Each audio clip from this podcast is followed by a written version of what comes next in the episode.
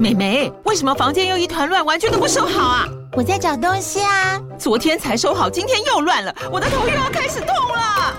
妈咪，我是在找虎标白色万金油啦。阿妈都说头痛擦这个很有效，薄荷凉凉的，可以帮忙舒缓哦。妈咪，爱老虎油。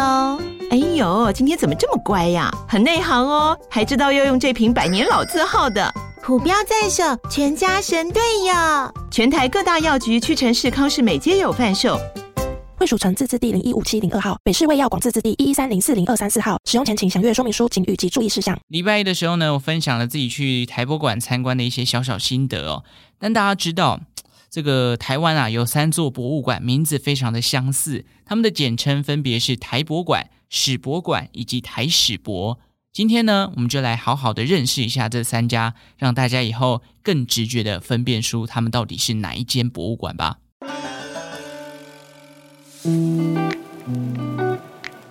首先，先来讲讲台博馆，它的全名叫做国立台湾博物馆。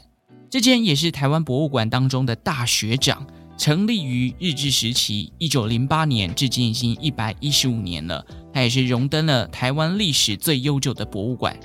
当年之所以会成立这个场域啊，主要是受到西方文明的影响。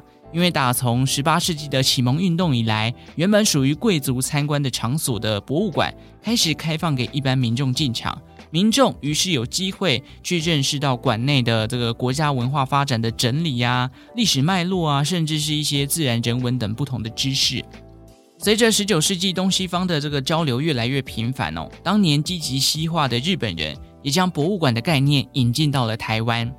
一九零八年，为了纪念台湾铁路南北通车，日本人在台湾设立的第一座博物馆，叫做台湾总督府民政部殖产局附属博物馆，里头主要展示着台湾当地的产业史料。后来，馆内更加入了原住民的文化观察，甚至是一些生物的标本、图鉴等等。展示的主力呢，聚焦在自然史、工艺产业和历史文物三个范畴。当年的馆藏啊，据说就已经达到了上万件。不过，我们现在去到这个襄阳路看到的台博馆哦，其实是在一九一五年算扩建的。为了纪念这个当时的总督而玉源太郎跟民政长官后藤新平建制台湾有功，于是这个日本总督府呢就跟民间筹措资金，想要来盖一个纪念这两位的纪念博物馆。那这个纪念博物馆呢，后来就跟这个台湾总督府民政部殖产局附属博物馆合而为一。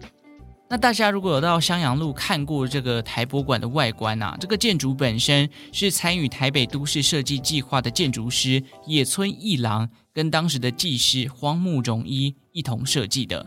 这个建筑外观呢，根据台博馆的官网，它是说采用了这个新古典主义的风格，打造了一栋类似于希腊神殿的建筑。当时我路过的时候都觉得很壮观哦，尤其到了馆内那个抬头看到的氛围，你会觉得好像到了欧洲一样。当然，除了本馆之外，随着时代的更迭啊，之前的历史建筑有一些也纷纷的被纳入到了台博馆的这个领域当中啦。例如日治时期的日本劝业银行台北分行，这个地方呢，在战后啊，先是变成了台湾土地银行的总行。后来又在一九九一年呐、被指定为台北市的市定古迹，而且呢，到了二零一零年，这里摇身一变，成为现在哦，这个小朋友要看恐龙啊、看古生物的古生物馆。那另外就是曾经是这个日本专卖局的台北南门工厂，战后成为了这个炼制樟脑的场所。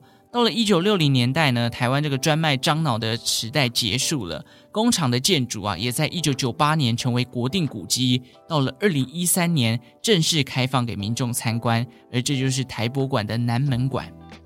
另外就是铁道园区啦，这个铁道园区哦，当初这边是组装枪炮、修理兵器跟铁器的场所。那随着这个日本人来到台湾新建这个纵贯铁路啊，开通之后，这个工厂的功能呢，就变成主要是要来修筑一些火车的这个呃维修啊，或者是整理等等的。那随着这个修理的频率跟次数越来越多，工厂也开始进行扩建哦，增加了食堂，增加了宿舍给这些工人做休息跟呃这个吃饭用的。里头啊，许多的建筑也成为了古迹。到了二零二零年啊，台博馆的铁道园区也正式对外开放了。它也是台博馆四座馆当中呃最新出现在世人眼前的。那我目前呢，只逛了两馆啊，就是本馆跟古生物馆。下次有机会哦，一定要到这个铁道园区跟南门馆走走。据说这两个地方，呃，可看性好像要比本馆跟古生物来得再高一点。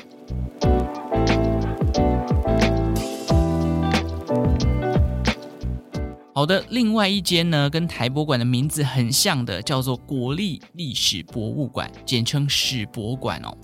这座博物馆是在国民政府来台之后成立的，成立的时间是在一九五五年底。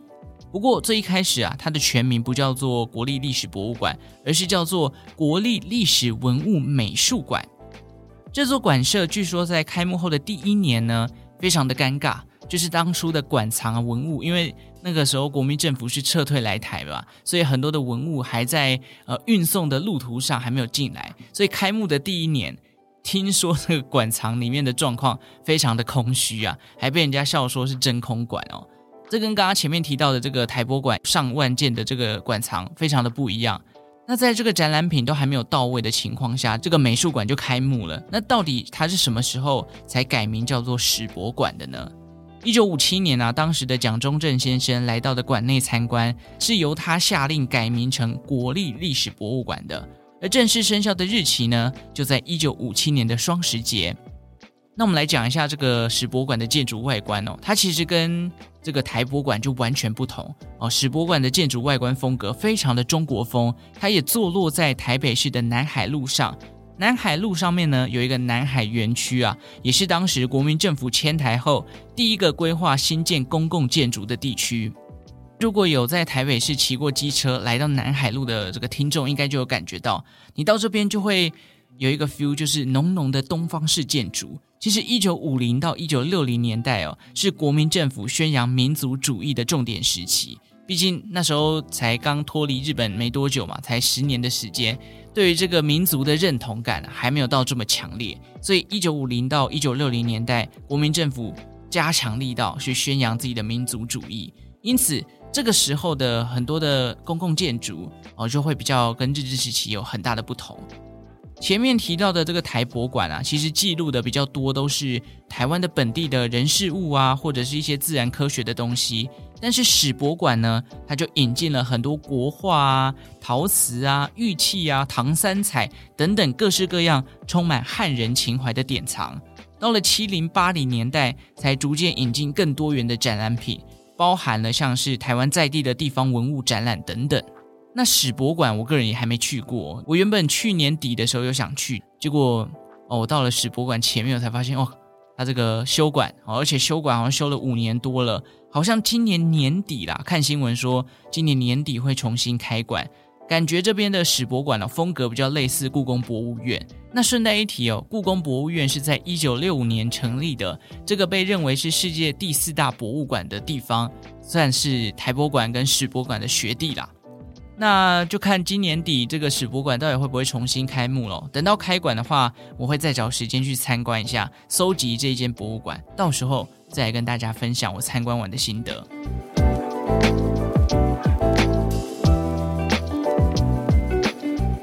好，再来最后一间呢，就是台史博，全名叫做国立台湾历史博物馆，跟史博馆当中呢多了“台湾”两个字。那这间也是今天唯一一间不在台北的博物馆，它位在台南市安南区的长河路一段。这间也是三间当中的小老弟啊。为什么这么说？因为它成立的时间是最接近现在的，它是在一九九二年由李登辉先生下令筹备。耗时了十五年左右，在二零零七年才正式对外开放。根据台史博的官网介绍，他们说这座博物馆是作为多元对话的场域，以形塑台湾文化主体性、公民社会与文化多样性为主要的诉求。那最近最新的有关于台史博的新闻，不知道大家有没有看到？呃，就是他们要在明天哦，就是礼拜五九月十五号开始试办所谓的接驳车服务。从台南永康的火车站到台史博，中途会停靠桂田酒店。那最近如果大家要安排到永康火车站去玩的话，不妨就搭上这个接驳车到台史博里面逛逛，然后看一下展览也不错。话说回来，非常惭愧哈，台史博我也没去过，下次到台南一定要安排一下，是不是？这个看了官网的展览啊，其实最近还蛮多展览，我都蛮有兴趣的，像是这个流行音乐展，好像也蛮不错的。这让我想到之前到北流去看这个张雨生的展览，旁边啊，这个北流也有一个流行音乐展，我也还没有找时间去看。真的是一堆展览说要看到后来这个展览都快结束了，我都还是没有去看。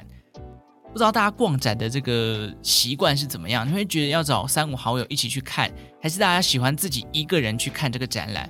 以前啊，以前都会觉得说啊，要找朋友一起去比较好玩。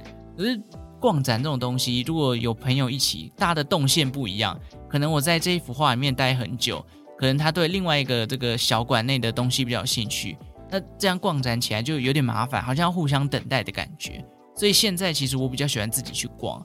你有些东西那个沉浸感要花比较久的时间去看，我觉得这样会比较没有压力啦。而且说实话，夏天就是一个非常适合逛博物馆的时间，因为外面天气这么热，博物馆里面还有冷气，然后又有那么多的文物跟知识可以看，是不是就感觉还挺不错的哦？OK，以上就是这三间博物馆的简单介绍啦。相信大家听完这一集之后，应该会比较好分辨台博馆、史博馆跟台史博。这三个有什么不一样了？我突然想到，以前有一次朋友跟我说，他去台博馆看展，那时候刚好是我去史博馆扑空的隔天，我就心想，不对呀，哦，我昨天看那个大门就关着，你是怎么样进去的？到现在我终于了解了，台博馆跟史博馆是完全两个不同的地方，虽然两个地点很近啊，一个在襄阳路，一个在南海路，其实骑车大概十分钟以内就会到了。看来我是有必要去把史博馆走一遍的，希望今年底有机会啊！有没有听众已经搜集完这三间博物馆的呢？欢迎来跟我分享一下你参观完这三间的心得，告诉我你最喜欢哪一间？你觉得哪一间的可看性是最高的？好了，那这一集到这边哦，五星好评送出来，把节目分享出去。最后感谢正在收听的你，为我创造了一次历史的收听记录。我们就下次再见喽，拜拜。